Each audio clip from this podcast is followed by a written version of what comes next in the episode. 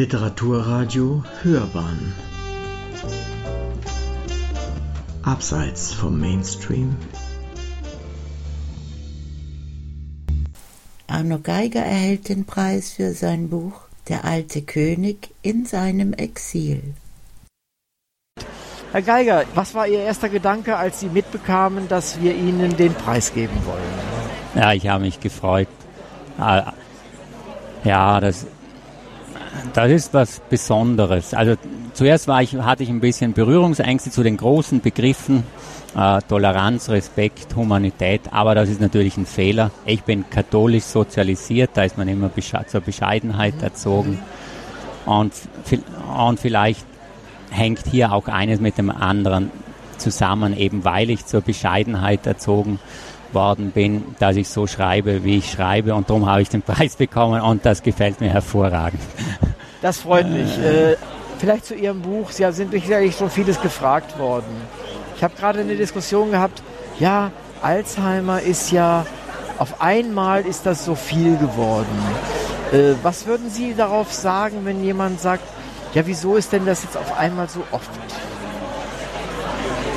Ach, das liegt daran, dass wir immer älter werden. Das ist das eine. Das ist eine Krankheit, die schon eher ältere Menschen betrifft. Und andererseits liegt es aber auch daran, dass man die Betroffenen früher versteckt hat.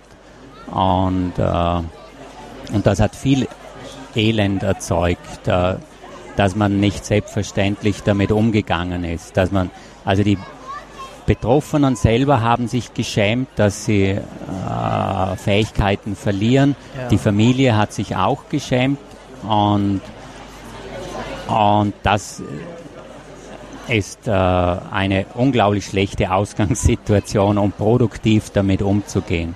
Und darum äh, war es wichtig, dass das ganz selbstverständlich in die Mitte der Gesellschaft auch gerückt wird, als Schicksalsschlag, wie es andere Schicksalsschläge gibt. Äh, und äh, ja, also das ist, das ist wie, wie in der Antike, dass etwas auf uns zukommt. Also der Begriff Schicksal, der ist heute ja nicht mehr so groß äh, im Kurs, dass etwas auf uns zukommt, das stärker ist als wir. Äh, und, und dass man das nimmt, dass man damit umgeht. Äh, aber, aber wir in der Gesellschaft, äh, wir wollen ja immer stärker sein als, als alles. Und, und das beschämt uns, wenn, wenn wir mal hilflos sind. Mhm. Aber, aber das, dieses Zulassen der Hilflosigkeit, das ist ganz wichtig, weil dann äh, ja, es, es gibt immer äh, Spielräume, dass man umgehen kann damit und da reinfinden und gemeinsam und, und und der Preis, den ich äh, heute bekomme, der, der trägt das, den, das Wort Respekt. Äh, Respekt, äh, mir ein ganz ein wichtiger Begriff, ganz, ganz wichtig. Äh, ja. Äh, jemand, der krank ist und dem der Respekt entzogen wird, also der ist dement, mit dem kann man nichts mehr anfangen. Äh, ja, ja, das war früher mal ein Freund von mir, aber heute ist der dement, da gehe ich nicht mehr hin oder Verstehe, so. Ein, in Wahrheit wird diesen Menschen der Respekt entzogen und, und das, äh, das ist was vom Schrecklichsten, was es gibt, als aufgrund eines Schicksalsschlages. Und darum habe ich mir gedacht, ich schreibe das Buch. Das kann nicht sein. Also das, äh, das äh, einfach etwas, was passiert und über das darf ich auch schreiben, fand ich. Ich konnte meinen Vater jetzt nicht fragen, was er davon hält. Ja, und, ja. Aber ich, gewisse Dinge muss man auf, also muss man einfach auf die eigenen Schultern nehmen und sagen, ich treffe die Entscheidung, ich mache das. Das gehört in die Mitte der Gesellschaft. Man muss einen äh, selbstverständlichen Umgang äh, schaffen. Und darum das ist super, dass das so präsent ist. Das ist hervorragend. Das ist ganz hervorragend, dass die Leute wissen, sie sind nicht die Einzigen, die betroffen sind. Das ist auch äh, äh, eben etwas, was immer noch die Möglichkeit lässt, um glücklich zu sein. Also, man, also trotz aller dunkler Seiten, die die Krankheit hat, man, das ist keine Krankheit, die einem das Lachen nimmt. Hm, verstehe, was Sie meinen. Ja, ja, das ist ganz wichtig. Ja. Äh, ich meine, wenn man von so einem Schicksalsschlag getroffen wird, das sind ja immer zwei Parteien. Einmal der Betroffene selbst und einmal die drumherum lebenden Menschen, Familie oder was auch immer. Und das ist sicherlich, äh, hat auch mit Scham zu tun. Ich kann mich erinnern, ich bin groß geworden in einem Haus von meiner Großmutter. Meine Mutter war linksseitig gelähmt. Die konnte sich nicht so kümmern. Und äh, dort gab es eine, ja damals sagten wir Zwergin. Äh, und äh, das war halt noch das Normale. Und diese Frau, äh, die war ein bisschen älter als ich, war schon, ich war vielleicht so, so acht, neun Jahre alt, die war wahrscheinlich schon 12, 14, 15. Die habe ich praktisch nie gesehen. Die wurde immer versteckt und für mich was Geheimnisvolles. Ja. Und äh, ich weiß noch genau, wie ich, als ich fragte, warum ist denn die, ich glaube Trudel hieß sie oder so, warum ist denn die eigentlich nie da und, und kommt nicht runter? Und dann, äh, nein, wurde dann gesagt, dann, die, die, die, die Eltern wollen das nicht mhm. und so. Und das darf nicht sein, denke ich mal, dass, man, dass die Menschen vor Scham ja. ihre kranken äh, Mitmenschen verstecken. Und das war ja, ist ja in Bezug auf die Körperbehinderung und auch geistige Behinderung schon aufgebrochen. Aber jetzt kommt halt eine Massenbewegung, wie Sie schon sagen. Alzheimer ist ja, wenn Sie so wollen, eine Massenerkrankung. Wird, ist dabei also richtig zu werden. Die können wir nicht alle verstecken, das dürfen wir auch nicht. Und Nein, man, man, muss eben auch Verständnis dafür schaffen, dass, dass das äh, äh, natürlich ein Verlust an kognitiven Fähigkeiten, an Orientierungsfähigkeit, äh, mit sich führt, aber aber es nimmt einem nicht die Möglichkeit, spazieren zu gehen, äh, einen Stein ins Wasser zu Richtig. werfen. Äh, es nimmt einem nicht die Möglichkeit, auch kleinräumig zu reden. Mein Vater war ja nicht dumm, er hat nur alles vergessen also, zunächst ja, ja, einmal. Und, und, aber kleinräumig konnte der immer noch klüger sein als die meisten. Mhm. Äh, ganz spontan, zack. Und das auf die Frage die Antwort. Aber natürlich hat er dann gleich das wieder vergessen. Und äh, so ein wunderbarer Mensch, äh, mein Vater. Und, und ich musste das zulassen zuerst, dass ich ihn in, als also in, in seiner Großartigkeit, in seiner Herzlichkeit, in seiner Freundlichkeit weiterhin sehe, dass ich nicht ständig die Krankheit sehe, sondern dass ich die Person sehe. Ja. Da musste ich auch selber umdenken, weil ich so das wahrgenommen hatte in meiner Kindheit und Jugend. Demenz, das ist das Schrecklichste und, und dann ist, dann ist alles hin und so und das stimmt nicht. Also das Verlorene ist verloren, aber das noch Vorhandene, dorthin muss man schauen und es war so vieles noch vorhanden. So traurig es ist, äh, von einer Demenzerkrankung betroffen zu sein, aber wenn man sich aufrafft und sich mit dem Vorhandenen auseinandersetzt, dann merkt man, wie viel das noch ist. Und wie, ah, das hat sich, das war eine äh, große Entwicklung, die ich da durchgemacht habe. Das glaube ich auf jeden Fall. Ähm, wie ist es sowieso zu, zu dem Entschluss gekommen? Es ist ja eine Sache, so etwas an seinem Vater zu beobachten äh, mal darunter zu leiden, mal aber zu sagen, komm, das ist ja doch noch dies und das und wir gehen trotzdem mal ins Kino oder irgend sowas in der Art. Äh, und gleichzeitig dann aber nicht zu sagen, ich schreibe jetzt ein Buch darüber. Haben Sie das während seiner Erkrankung, äh, Erkrankung direkt geschrieben? Also mehr oder weniger Schritt für Schritt dabei, ja? Nein, ich, ich äh, mein Vater hatte einen sehr langsamen Verlauf. Äh, letztlich ging das über 15 Jahre. So lange. Und und über die Jahre habe ich gemerkt, wie viel einschneidende Dinge passieren, nicht nur mit ihm, sondern auch mit mir.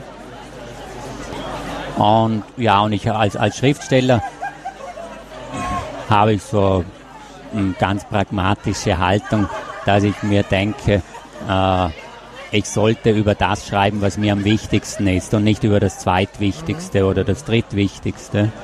Und das war dann in dieser Zeit, so um 2005, 2006, habe ich gemerkt, wie viel Platz das bei mir einnimmt, wie, wie, wie sehr mich das verändert, also wie sehr mir das hilft, auch eine Einsicht zu bekommen in das, was uns als Menschen ausmacht, unsere Geworfenheit. Äh, Ja, also Sie haben vorhin gesagt Schicksal. Wir mögen das Wort Schicksal ja. heute nicht mehr so gerne. Äh, nun hat das natürlich auch irgendwas Mystisches dabei, aber letztendlich kann man es auch einfach subsumieren, ist das, was geschieht, was wir nicht selber verursachen. Das ist halt auch ja, Schicksal. Ja. wir wissen alle nicht, was mit uns wird. Ja. und ähm, ich denke mal, das, was wir jetzt an, an Toleranz dem gegenüber, was passiert, entwickeln, an, an Respekt dem, der betroffen ist, entwickeln, das ist etwas, was wir uns auch letztendlich selbst wünschen, dass man das mit uns tut. So ist es. So ist es, dass, dass mein Vater, wie ich im Buch das auch geschrieben habe, seinen Kindern zuletzt noch beibringt, was es heißt, alt und krank zu sein. Da auch darin realisiert sich noch Elternschaft. Mhm. Und, und ich bin, mein Vater ist mittlerweile gestorben und ich bin ihm unglaublich dankbar dafür. Also ich bin wie geläutert aus dem hervorgegangen, dass ich, äh, dass ich weiß, gut, ich bin jetzt Ende 40 und ich möchte natürlich auch alt werden, das ist klar. Aber dass ich eine Vorstellung davon äh, habe, in welchem Spektrum Alter stattfinden kann. Und das hilft mir auch heute besser zu leben, das, äh, also mit meinem äh, Leben gut umzugehen. Äh, haben Sie denn, das kann ja auch eine, ein, ein Teil des Geschehens sein, haben Sie denn jetzt eine Angst, dass Ihnen so etwas auch passiert? Nein, nein. Äh, also ich denke, dass äh, dass das nichts bringt, Angst zu haben vor etwas, das vielleicht in 30 Jahren eintritt. Dafür ist es zu früh, dass ich mich jetzt damit plagen ja. würde, zumal ich ja berechtigte Hoffnung habe, dass vielleicht die Medizin durch den einen oder anderen Fortschritt in 30 Jahren, wäre das durchaus vorstellbar, zu Wege bringt. Ähm, aber nein, nein, ich werde das nehmen. Also wünschen tut, tue ich es mir natürlich nicht, das, das ist klar. Das ist völlig klar. Aber nein, da lebe ich jetzt eben. Das hat mir mein Vater eben auch vor Augen geführt, wie wichtig es ist, im Jetzt zu leben. Jetzt vielleicht mal von einem Schriftsteller zum anderen. Ähm, wenn wir, Sie, Sie, ich suche mal eine Parallele, die nur so halb stimmt. Sie kennen den, den erblichen, äh, den genetischen Problematik bei Brustkrebs, bei Frauenbrustkrebs. Da gibt es ja oftmals die Betroffenen, die mit relativ großer Wahrscheinlichkeit auch einen Brustkrebs entwickeln werden, weil ihre Familienvorgänger das auch hatten. Wenn es jetzt und die, die Alternative, eine der Alternativen ist abgesehen von der häufigen äh, Untersuchung, die Abnahme der Brust. Wenn wir jetzt mal einen Sprung machen würden in, es gibt ein Medikament, das Sie nehmen könnten, um das zu verhindern, dass aber bestimmte, genau, aber dass aber bestimmte kognitive Fähigkeiten von Ihnen, was auch immer, abschalten würde. Wie würden Sie damit umgehen? Also wenn ich jetzt wüsste, dass ich die Erkrankung habe oder bekomme. Oder bekommen oder wahrscheinlich mit 80 Prozent oder sowas. Und es gäbe ein Medikament, das aber Ihnen zum Beispiel nur als, als Beispiel, ja. Sie könnten danach nicht mehr singen. Sie sind Sänger und Sie ja. können aber nicht mehr singen. Aber dafür würde ich die Krankheit nicht bekommen. Richtig. Also nur auf der schriftstellerischen Ebene mal gedacht, ja, gar nicht so im realen Leben. Ich weiß nicht, ob die Frage also, okay ist. Also ich äh, persönlich hätte, das ist natürlich, äh, wie soll man sagen, so eine Frage, die ist schwer zu beantworten. Aber grundsätzlich bin ich gegen, gegen Eingriffe in die Person. Mhm. Also ich, ich bin der Meinung, dass ich einfach dieses Leben bekommen habe und dass ich ich bin und dass ich niemand anderer sein möchte. Und das wenn jetzt, wenn jetzt ich Sänger wäre und man würde mir das Singen nehmen, dann wäre ich jemand anderer, dann würde ich mir wünschen, jemand anderer zu sein. Grundsätzlich bin ich dagegen, aber das ist, liegt natürlich viel in der Waagschale. Also schon, ich, ich, bin jedenfalls dagegen. Also ich würde mich nicht untersuchen lassen, ob ich da dies, dieses Gen so und so habe, ob das äh, bei mir mit hoher Wahrscheinlichkeit kommt und ich schon vorbeugend Medikamente. Ich glaube, dass mich das in meiner Lebens mir in meiner Lebensqualität mehr nehmen würde als geben. Verstehe, ja. Das ist eine, eine grundsätzliche Frage, Ja. die bei der immer fortschrittlicheren Ja. Medizin natürlich auf uns zukommt Ja. an der einen oder anderen Stelle. Und deswegen fand ich das aber für mich immer ganz interessant, äh, weil es ist ja eine Veränderung in, in unserem Gehirn. Mit anderen Worten, es verändert auch, unser Gehirn ist ja nach meinem Verständnis das, was wir sind. Unser Ja. Geheim, das sind Bio, für mich sind das, da ich nicht gläubig bin, sind Ja. es biochemische Prozesse. Und diese biochemischen Prozesse sind geändert, gestört. Wo fängt sozusagen mein Ich an und wo hört es auf? Und wo greift eine Krankheit ein? Ja. Wo bin ich noch der alte X und wo fängt der neue? Ja, gut, aber das betrifft uns ein Leben lang, dass wir uns verändern. Äh, durch äußere Einflüsse, auch durch, durch Schicks- Schicksalsschläge. Dass durch diese Plaques und durch diese Ablagerungen äh, Leistung nicht mehr erbracht wird, teilweise auch Persönlichkeitsveränderungen stattfinden. Ist halt so. Ja. Da ist die Frage, wie, was für einen engen Begriff ich von ich habe. Äh, weil offenbar ist das in meine Person einkodiert, dass das passieren kann. Und da würde ich sagen, das bin immer noch ich in einer anderen Gestalt. So wie ich heute in einer anderen Gestalt bei Ihnen sitze, als ich vor 20 Jahren hier gesessen wäre. Ich verstehe, was Sie meinen. Ähm, Sie haben vorhin gesagt, Sie schreiben über das am liebsten oder am besten, äh, was Sie gerade bewegt. Was bewegt Sie gerade? Was schreiben Sie? Oh, ähm, ja, ich bin gerade fertig mit einem Projekt, das, da, das äh, im nächsten Jahr erscheint. Ich rede nicht gerne über unerschienene, nicht erschienene Bücher, weil ich die Erfahrung gemacht habe, äh, dass ich immer die Bücher unterlaufe. Also Literatur realisiert sich in den Nuancen. Und ja. wenn ich das irgendwie zusammenfasse in drei Sätzen, kommt mir immer vor, das ist eine Banalisierung dessen, was ich gemacht habe. Und darum habe ich für mich beschlossen, äh, dass ich äh, über nicht veröffentlichtes nicht Das rede. verstehe ich. Aber es hat mit Ihnen selbst zu tun. Es ist nicht irgendein Stoff, der Ihnen über den Weg gelaufen ist, über den Sie schreiben, sondern es hat mit Ihnen zu tun. Ja, es hat äh, als ein fiktionaler Roman, Ja. der mir persönlich sehr, sehr wichtig ist. Ah, okay, ja, verstehe.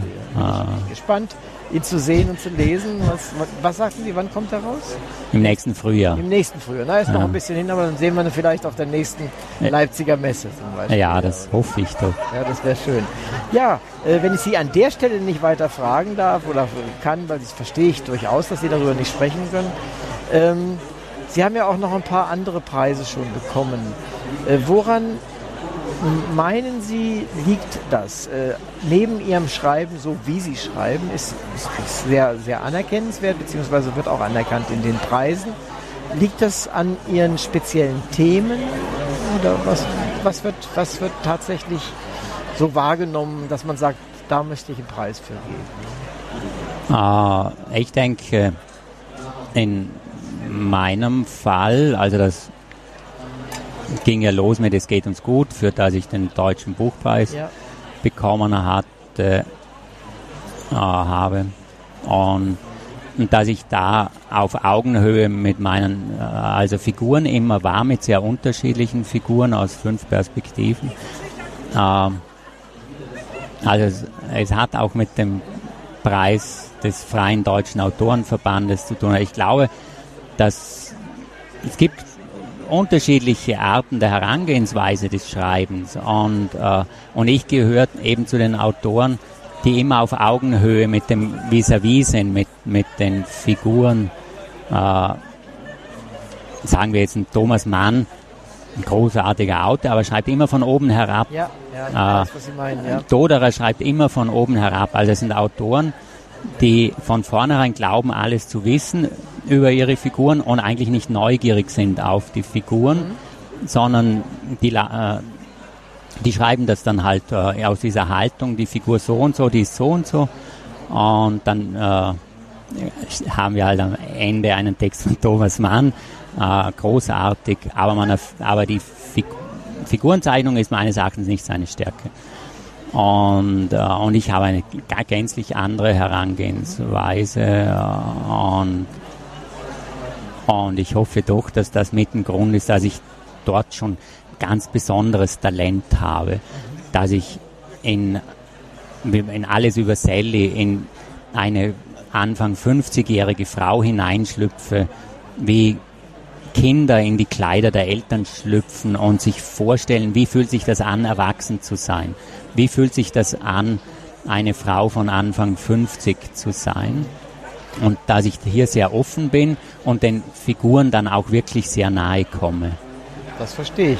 Und das ist, glaube ich, wahrscheinlich auch das Geheimnis, äh, dass jeder auch dann ihre, ihre Brille aufhat sozusagen und mit, mitschaut, wer ist das da eigentlich? Was haben die Menschen mit mir zu tun? Ja, ja, ja also für mich heißt das, dass ich unterschiedliche Perspektiven auf die Welt ausprobiere. Also dass ich versuche, ein dreidimensionales Bild von der Welt, von der Gesellschaft zu bekommen, indem ich nicht nur meine Perspektive gelten lasse, sondern äh, auch die Perspektive meines Vaters, äh, Perspektive von Sally.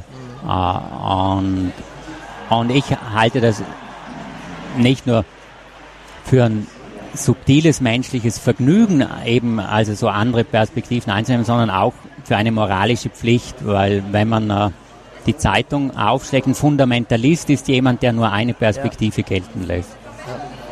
Und Sie versuchen halt wirklich äh, einen, einen differenzierten und einen vielfältigen Blick auf die, die Welt und die Gesellschaft zu haben. Vielleicht noch eine Frage zur Gesellschaft die wir jetzt haben, in der Sie sich bewegen, in der ich mich bewege. Äh, wie sehen Sie das mit dem, wie geht das weiter? Im Sinne von, äh, wir, irgendwann hatten wir ja mal die Erfindung des Individualismus. Äh, was müssten wir jetzt erfinden, damit wir positiv weiter in die Zukunft gucken können? Ja, man, man muss diesen Begriff des Gemeinsinns wieder stärker betonen. Also, dass es äh, bei allem Individualismus, also das, den ich, das ist so großartig, das ist so, so äh, vieles äh, an, an Freiheiten gebracht, äh, die, ich, die ich, ich auch selber in Anspruch nehme. Aber Gemeinsinn ist etwas ganz, ganz Wichtiges, äh, dass äh, dass es nicht nur eben den eigenen Ruck gibt, sondern äh, äh, Lebensverhältnisse, die uns alle betreffen und die wir auch alle gestalten müssen. Also dass eben große äh, Unterschiede im Reichtumsunterschiede äh, auch für die Reichen äh, letztlich einen Verlust an Lebensqualität bedeuten. Mhm. Das ist eben, das ist gemeint, dass ich erkenne, eine, eine gerechte Gesellschaft ist auch eine lebenswerte Gesellschaft und zwar für, für alle in dieser Gesellschaft. Ja, das äh, ist ein interessanter Gedanke und der ist sicherlich auch wünschenswert, dass es so ist. Und es ist, glaube ich, ein guter Abschluss für unser Gespräch. Ich bedanke mich recht herzlich bei Arno Geiger für das Gespräch. Und wir müssen uns auch, glaube ich, langsam zurecht äh, vorbereiten für die Preisübergabe. Danke ja, ich bedanke für mich. das Gespräch. Hat Spaß gemacht. Danke. Vielen herzlichen Dank.